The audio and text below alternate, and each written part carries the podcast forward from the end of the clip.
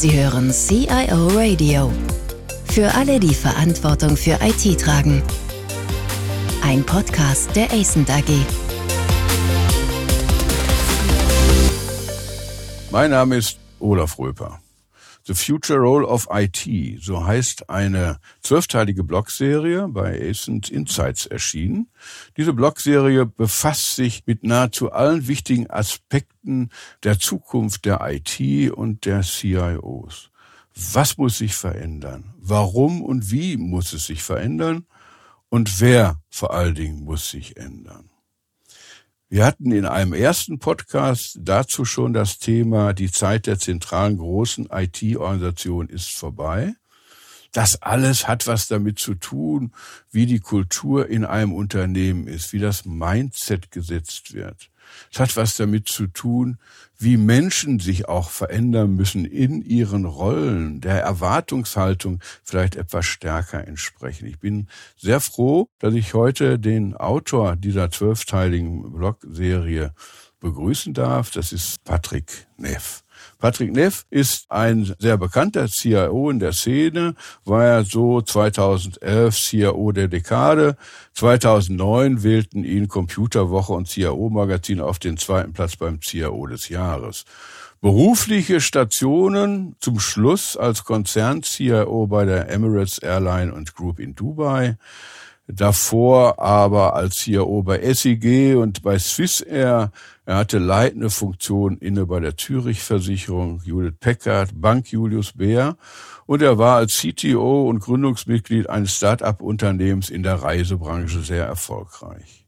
Heute begleitet Patrick Neff Organisation bei der Digitalisierung. Er unterstützt Managements bei operativen und strategischen IT-Themen und coacht IT-Leaders. Er sitzt in mehreren Verwaltungsräten äh, großer Unternehmen, wie auch von Start-ups und in Advisory Boards von Technologiefirmen und Venture Capital Companies im Silicon Valley. Zudem ist er als Managing Partner von Beuden aktiv im Executive Search und darauf sind wir besonders stolz, er ist Partner der Essent AG. Hallo Patrick. Hallo Olaf, vielen Dank für die Einführung. Das tönt ja ganz toll, wenn man da so zuhört. Danke. Aber es ist die Wahrheit, das ist so. Und das ist ja eigentlich auch äh, das Kennzeichen, dass wir also auch versuchen, hier in dem Podcast nach vorne zu bringen. Wir brauchen weniger Theoretiker. Wir brauchen Menschen, die in der Praxis all das, was sie uns dann hier berichten, wofür sie eintreten, was sie uns vorschlagen, tatsächlich auch selbst in der Praxis mal gesehen haben, verantwortet haben. Das ist ein ganz wichtiger Aspekt, weil wir versuchen ja, die Operationalisierung innovativer Trends in Unternehmen zu unterstützen, indem wir Hilfe anbieten, auch durch diese Podcasts. Ja, Patrick, der Mensch. Du hattest in einem deiner Blogs ausgeführt, jeder Führer muss zukünftig ein digitaler Führer sein. Mhm. Das hat was mit Kompetenz, aber auch mit Kultur und Mindset zu tun. Genau, wir haben ja in einem ersten Podcast schon mal drüber gesprochen, die Rolle des CDOs, des Chief Digital Officers, was ich davon halte. Und ich habe dann gesagt, eigentlich muss jede Führungskraft selber zu einem Digital Leader werden. Ich glaube, wir haben in den letzten 10, 15 Jahren gesehen, wie IT sich weg von einer reinen Supportfunktion, die primär Backoffice-Funktionen automatisiert hat, Prozesse automatisiert hat, hin zu einer strategischen Komponente jedes Geschäftes.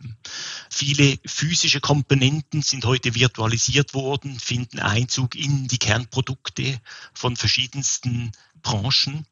Ich verwende immer als Paradebeispiel Tesla zum Beispiel. Ein neues Tesla-Modell ist oft nur ein Software-Upgrade. Das heißt, IT ist plötzlich strategische Komponente in jedem Geschäft. Ich sitze ja auch im Verwaltungsrat der Franke und wir sehen, wie dort gewisse Komponenten wie die Kaffeemaschinen, die wir anbieten, immer weniger mechanische Komponenten drin haben, sondern mehr softwaremäßig gesteuert werden. Ob es jetzt die Dimensionierung, die Rezeptur, das Touch-Interface, früher waren da Knöpfe und Regler dran, heute hat man ein Touchscreen, so dass die IT heute im Kern jedes Produktes drin ist. Und es muss man sich mal vor Augen halten, wenn die IT weiterhin bei einem IT-Leiter im Backoffice eine Supportfunktion ist und nicht als strategische Komponente des Geschäftes angeschaut wird, dann wundert man sich nicht, dass gewisse Firmen eben den Anschluss an die neue digitalisierte Welt verpassen. Und darum bin ich der Überzeugung, dass jede Führungskraft selber sich mit diesen Themen auseinandersetzen muss. Das sind Zeiten, wo man das delegieren kann, ob man jetzt das einem CDO oder CTO oder CIO delegiert, das muss das immer dasselbe. Viele Führungskräfte sind überfordert mit dieser Schnelllebigkeit, der Komplexität der IT und möchten das gerne jemandem anderen abschieben. Auf der anderen Seite ist es selbstverständlich, dass jede Führungskraft sich mit Personal und mit Finanzressourcen auskennen muss. Und ich glaube, mit Technologie wird es genau so sein. Man wird von jeder Führungskraft erwarten, dass man weiß, wie man mit der IT umgeht, was IT für Möglichkeiten bietet, um neue Produkte, neue Geschäftsmodelle aufzubauen. Aber wie komme ich da hin? Du hast in einem anderen Blog äh, dann auch mal sehr detailliert beschrieben, dass die jetzige Führungsgeneration ja tayloristisch äh, unterwegs war. Ja, das heißt also, mhm. da genaue Zeitmessungen durchgeführt wurden, dass man so klare Strukturen hatte. Da passt so ein agiles Bild ja eigentlich überhaupt nicht rein. Und vor allen Dingen die Notwendigkeit, sich mit einer, mit einer Fachdisziplin wie Digitalisierung auseinanderzusetzen, auch das passt da nicht nicht rein. Brauchen wir da nicht einen kompletten Wechsel im Mindset? Und wie komme ich da hin? Ja, ich denke schon, dass es da gewisse Anpassungen brauchen wird, oder? Und wie du angesprochen hast, ich glaube, dass die Zeit der streng hierarchischen, traditionellen Strukturen allmählich ein Ende findet. Ich sage nicht, dass Hierarchien ganz verschwinden müssen, aber das Interdisziplinäre ist ja so entscheidend. Du hast agile Strukturen angesprochen. Wenn man sich mal diese agilen Teams anschaut, diese Scrum-Teams oder Agile Squads, die sind ja getrieben von einer gemeinsamen Purpose, wie man im Englisch sagt. Die wollen etwas erreichen und die diskutieren ja nicht mehr, berichte ich jetzt in die IT oder ins Business oder in Corporate Communications oder weiß ich wo. Plötzlich werden diese Reporting Lines werden plötzlich irrelevant und die befassen sich viel stärker damit, wie arbeiten wir zusammen, was macht uns effizient, wie erreichen wir einen positiven Beitrag fürs Unternehmen. Und ich glaube, das zeigt ein bisschen auf, wo es hingehen muss, oder? Diese strikte Trennung von alles ist messbar, klare Verantwortlichkeiten und so weiter, gehören meines Erachtens ein bisschen der Vergangenheit an, oder? Auch diese jährlichen Zielsetzungen, Management by Objectives, mhm. ja, da machen die Leute eben nur das, was man sie misst daran, oder? Also what gets measured, get done, die ganzen Philosophien von einem Jack Welch und so weiter, führt das zu, dass die Leute nur noch das machen, woran sie gemessen werden. Warum sollen sie auch etwas anderes machen? Warum sollen sie kollaborieren mit ihren Kollegen? Weil dann haben sie wenige Zeit, um sich auf das zu konzentrieren, wo sie daran gemessen werden, oder? Und man muss die Leute meines Erachtens viel mehr daran messen oder daran bewerten, was für einen Beitrag sie zum Unternehmen bieten. Ob jetzt das in ihrer Zielsetzung definiert wurde oder nicht, ist eigentlich irrelevant. Wie bringe ich denn nun meinem Vorstand, dem ich jetzt als CIO zuarbeite oder an den ich berichte, bei, so offen zu sein, so open-minded an die Dinge heranzugehen, sein Mindset so zu verändern, dass er so wird, wie du das beschreibst? Wie mache ich das? Ja, da habe ich auch kein Patentrezept dafür, da muss ich ehrlich sagen, oder? Und wir sind ja in unserer Kultur konditioniert von über 100 Jahre Taylorismus und das kriegt man nicht einfach so weg, oder? Aber ich bin da sehr optimistisch, wenn ich sehe, wie gewisse auch wirklich große Unternehmen, wie zum Beispiel die Novartis, hm, die jetzt dieses Unboss-Prinzip vorantreibt, die sagen, es muss nicht mehr alles top-down diktiert werden, oder? In den traditionellen hierarchischen Pyramiden entscheiden im Endeffekt ganz wenige an der Spitze der Pyramide und man verscherzt sich eigentlich das Potenzial, was man hat, die gemeinsame Intelligenz, die Schwarmintelligenz der Mitarbeiter überall im Unternehmen zu nutzen. Und das will man umdrehen und sagen, eigentlich sollten die Entscheide dort getroffen werden, wo die Kompetenz liegt. Und es kann ja nicht sein, dass ganz oben beim CEO die ganze Kompetenz liegt. Ich meine, die CEOs sind oft ganz tolle Menschen, aber die wissen auch nicht alles. Und ich glaube, das ist entscheidend, was man erreichen muss oder was in Zukunft auch von Führern, von Leadern in Unternehmen erwartet wird. Eine gewisse Demut, eine Akzeptanz und auch eine Einsicht, dass man selber nicht alles weiß. Dass es vielleicht Leute gibt in Unternehmen, die von gewissen Themen etwas mehr verstehen, weil sie näher an dem Thema sind. Und darum das Nutzen von Netzwerken. Wie nutze ich ein Netzwerk? Wie weiß ich, wo im Unternehmen ich für eine gewisse Kompetenz eben die richtigen Leute haben und nicht alles top-down diktieren muss, oder? Früher galt immer so ein bisschen dieses Hippo-Prinzip, oder? Der highest paid person opinion hat gezählt, oder? In einem Meeting hat man geschaut, wer ist derjenige, der am meisten verdient oder am höchsten in der Organisation ist und was der gesagt hat, haben alle genickt, oder? Ja, die Schulterklappe, Schulterklappen. Denken war das damals. genau, ja, ja, genau, genau. Aber kommen wir doch nochmal zurück auf den CIO selbst. Welche Erwartungshaltung würdest du denn heute an einen digital orientierten, an Wertschöpfung durch Digitalisierung äh, orientierten CAO stellen. Welche Rollenerwartung ist das? Ich meine, wir haben ja so eine Metamorphose durchgemacht. Erst waren wir die Experten, die keiner verstanden hat. Dann haben die gesagt, es kostet auch Geld. Dann waren wir die Kostentreiber. Dann mussten wir also alles dafür tun, dass die Kosten nach unten gingen.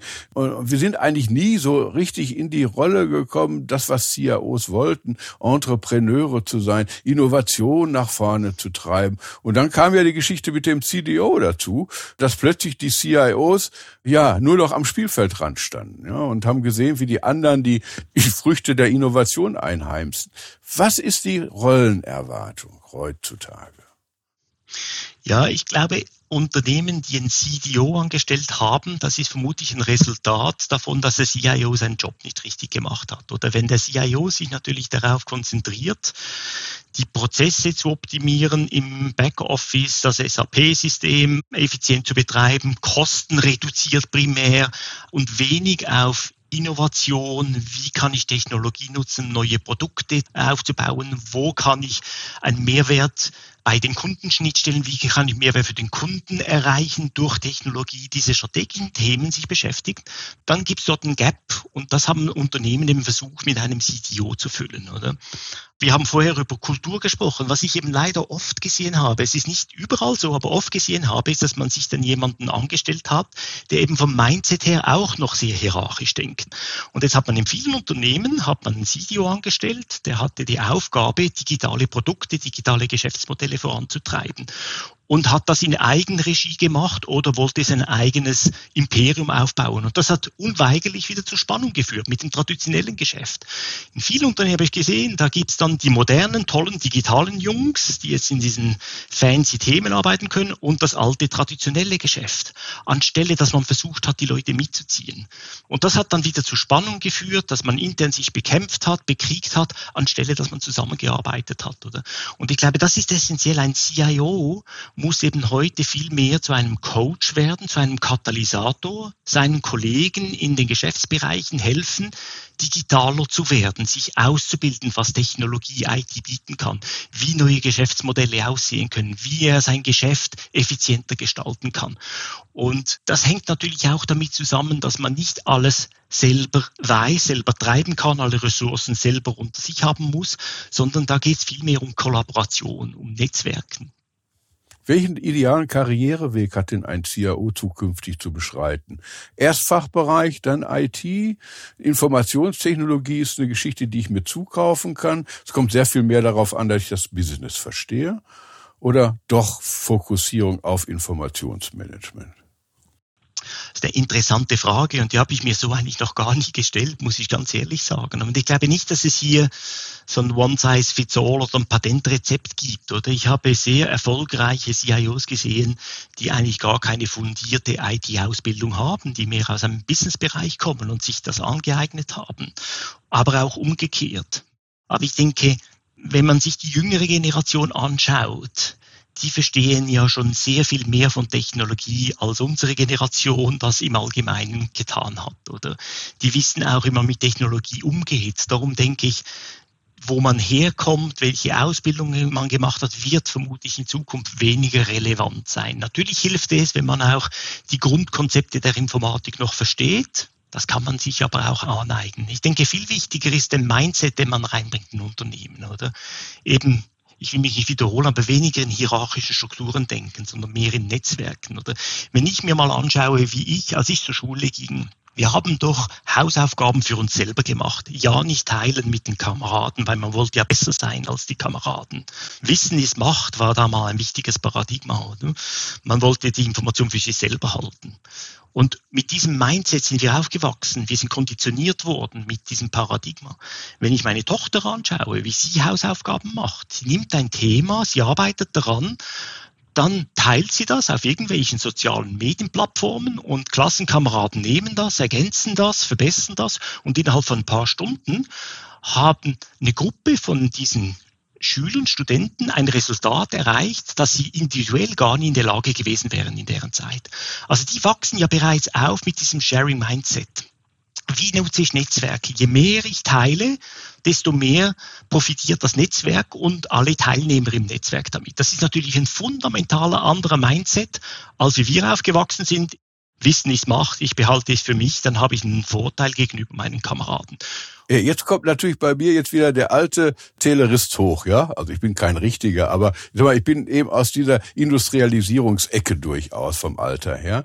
Und da sage ich, na ja, aber in der Gruppe kann man sich auch gut verstecken.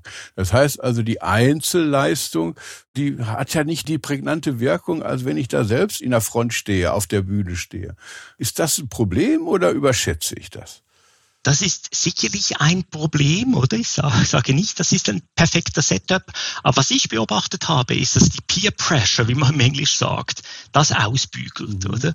Also in diesen Teams, wo man den Teams die Verantwortung übergibt, das reguliert sich von selbst. Man wird nicht tolerieren, dass man Leute mitzieht, die selber nichts leisten. Das heißt aber nicht, dass alle dasselbe leisten müssen, oder? Also es gibt auch, ich habe mal das Buch gelesen von Tom DeMarco, Peopleware. Das ist schon sehr alt, aber hat damals schon beschrieben, wie in gewissen Projektteams es eben Leute gab, die in Teams mitgearbeitet haben, obwohl sie von der Qualifikation her, von den messbaren Beiträgen eigentlich nicht wirklich da reingehört haben, aber weil sie als Menschen mit ihrer Art als Katalysator für das ganze Team gewirkt haben, einen positiven Beitrag zum Erfolg des Teams geleistet haben. Wie will man das jetzt messen mit traditionellen Messkriterien? Ich glaube, das Team reguliert das von selbst. Wenn da jemand im Team drin ist, der oder die eine gute Stimmung verbreitet, die Leute unterstützt. Ja, vielleicht ist das die Person, die halt Pizzas bestellt am Abend, wenn man länger arbeitet und so weiter. Das ist ja auch ein positiver Beitrag in diesen Teams. Wenn wir über Kultur in Unternehmen sprechen, dann ist ein Aspekt Kultur in Unternehmen durchaus die Frage, wie gehe ich mit Innovationen um? Also wie gestalte ich mein Innovationsmanagement? Aus meiner Zeit, da gab es dann früher immer diese, wie hieß das noch, kontinuierlichen Verbesserungsprozesse wo dann jemand eine Idee reingeworfen hatte und die dann diskutiert wurde. Aber das ist ja nicht das, was wir als Innovationsmanagement heutzutage sehen. Wie geht ein fortschrittliches Unternehmen mit Innovation um? Das hat sehr viel mit Mindset und Kultur zu tun, glaube ich. Ja, absolut. Und ich persönlich bin ein großer Befürworter und Fan von Open Innovation, wie man dem im Englischen sagt, oder? Ich glaube, mit dem Innovationsdruck, das man heute hat als Unternehmen, wie man immer wieder neue Innovationen, neue Produkte, neue Konzepte auf den Markt bringen muss, kriegt man diese Innovationskraft rein intern mit eigenen Ressourcen gar nicht mehr hin. Und so diese traditionelle Ansatz vom innerbetrieblichen Vorschlagswesen und da diesem Innovation-Trichter, man muss sich öffnen nach außen. Und das ist etwas, was wir zum Beispiel bei Emirates intensiv getrieben haben. Wir haben uns vernetzt mit dem Ökosystem von Startup-Unternehmen, von Universitäten, von Venture Capital-Firmen. Diese Innovationsökosystem haben wir massiv genutzt. Wir haben jedes Jahr Hackathons gemacht im Silicon Valley oder in Dubai oder auch in Europa und haben diese schier unendliches Potenzial von innovativen Leuten und Ideen genutzt, um auf neue Ideen zu kommen. Natürlich nicht alle diese Ideen waren erfolgreich. Vieles war auch ja, Rubbish musste man wieder abstellen. Aber das ist auch was, was heute viel mehr gefordert ist, oder? Dass man sehr schnell in kurzen iterativen Zyklen mal was ausprobiert. Hm. Fail. Man muss auch Fehler eingestehen. Fail, but fail fast and cheap. Wenn etwas nicht funktioniert, nicht noch dem schlechten Geld Gutes nachschmeißen unter dem Deckmäntelchen des Investitionsschutzes, sondern mal akzeptieren, das funktioniert nicht, hat nicht funktioniert, wir versuchen was anderes. Die Öffnung des Unternehmens oder auch das ganze Thema Intellectual Property, ich behalte das für mich, es kann kopiert werden und so weiter, das hemmt ja nur die Innovation, dass man das Ökosystem, dieses Innovationsökosystem nutzen kann. Wir haben unsere APIs sehr früh geöffnet und da konnten Startups, andere Unternehmen darauf aufsetzen und Innovation treiben zusammen mit uns. Mhm. Und darum bin ich ein großer Fan dieser Open Innovation. Das Thema, was sich in der Praxis stellt, ist dann ja, dass ich diese Innovation, die ich möglicherweise auch in einem Ökosystem mit anderen oder in ausgelagerten Startups, das gibt verschiedene Möglichkeiten, dass ich die ja praktisch wieder zurückbringen muss. Ne? Ich muss die wieder ja. ins operative Geschäft zurückbringen. Ich muss sie da einführen, weil nur da sind sie wertschöpfend tätig. Da gibt es das Buch von dem Jean-Philippe Hagmann, ich weiß nicht, ob du das kennst, Radikale Innovation, mit dem hatten wir hier auch einen Podcast. Und der sagt, der Schlüssel liegt darin, dass ich so eine Brückenfunktion brauche. Also zwischen den Innovativen und zwischen denen, die für Operations zuständig sind. Und diese Brückenfunktion ist eigentlich die wesentliche Funktion, Innovationen tatsächlich wertschöpfend gestalten zu können. Ja, kann man so machen. Brückenfunktion ist nie verkehrt, oder? Ich kann einfach sagen, wie ich das gemacht habe und wie ich das zum Erfolg gebracht habe. Wir hatten auch mal bei der Emirates sehr früh schon in 2008 ein Innovationsteam aufgebaut. Wir hatten damals mit Microsoft einen Vertrag abgeschlossen, haben ein Innovation Lab aufgebaut und haben da dediziert Leute reingesetzt. Und was die gemacht haben, die haben nach innovativen Technologien geschaut und sind dann zurück ins Unternehmen und haben einen Use Case gesucht. Also quasi, ich habe hier eine Lösung, Business hast du ein Problem dafür. Das hat nicht funktioniert, weil Vielleicht hat diese Brückenfunktion gefehlt, vielleicht haben sie das nicht richtig gespielt. Aber wir haben dann den Ansatz umgedreht. Wir haben das Innovation Lab völlig reduziert auf nur noch eine Person. Die Person hatte selber keine Ressourcen. Die musste sich die Ressourcen für die Innovationsprojekte in den Bereichen, in den Geschäftsbereichen suchen. Dadurch haben wir erreicht, dass das Business Teil dieses Innovationsprozesses wurde. Ich glaube, dieser Elfenbeinturm-Ansatz, ich habe die innovativen Jungs und dann habe ich das traditionelle Geschäft. Die innovativen Jungs, die träumen da mal mit Technologie in die Zukunft, haben da das Schnellboot, das da vorausfährt. Funktioniert meines Erachtens nicht oder nur sehr bedingt, weil man muss ja im Endeffekt das Mutterschiff in diese Richtung bringen und transformieren. Und das braucht halt ein bisschen Zeit. Ich glaube, das ist auch eine Erkenntnis von mir. Auch Innovation braucht Zeit, weil es muss ja zu einer kulturellen Veränderung im Unternehmen führen. Im Endeffekt will man ja das traditionelle Geschäft mit transformieren und nicht einfach nur nebendran ein Schnellboot bauen, oder? Mhm. Und wie man die Leute eben mitzieht, wir haben dann wenn wir so Hackathons gemacht haben oder Research-Projekte mit Universitäten, habe ich immer Geschäftsbereiche mit involviert, Probleme aus dem Geschäftsbereich da reingebracht und die Ownership über diese Themen waren dann im Business und nicht in der IT. Wir in der IT, wir haben das Ganze unterstützt, facilitated, als Katalysator gewirkt, weil wir wollten, dass das Geschäft das trägt. Ein wunderbares Schlusswort eigentlich. Der CIO als Katalysator zwischen Innovation und Business. Finde ich sehr gut. Wir müssen nur die richtigen Menschen finden, die das tatsächlich dann auch ausfüllen können. Ich glaube, da gibt es noch einen kleinen Weg zu gehen an der Stelle. Aber ich hoffe, dass auch diese Art der Podcasts, die versucht, diese Probleme zu adressieren, diese Herausforderung zu benennen, einen guten Weg dazu sind, dich in diese Richtung zu bewegen. In dem Sinne, Patrick, möchte ich mich recht herzlich für deine Zeit bedanken und für die Insights und sehr gerne geschehen. Ich hoffe, dass sehr viele vieles mitgenommen haben, in welche Richtung man sich bewegen muss, nicht nur als CIO, um wettbewerbsfähig zu bleiben. In genau dem Sinne, als Person, aber auch als Unternehmen. Vielen herzlichen Dank. Danke dir, Olaf. Vielen Dank fürs Zuhören. Mehr Informationen zu diesem Podcast finden Sie unter cioradio.de.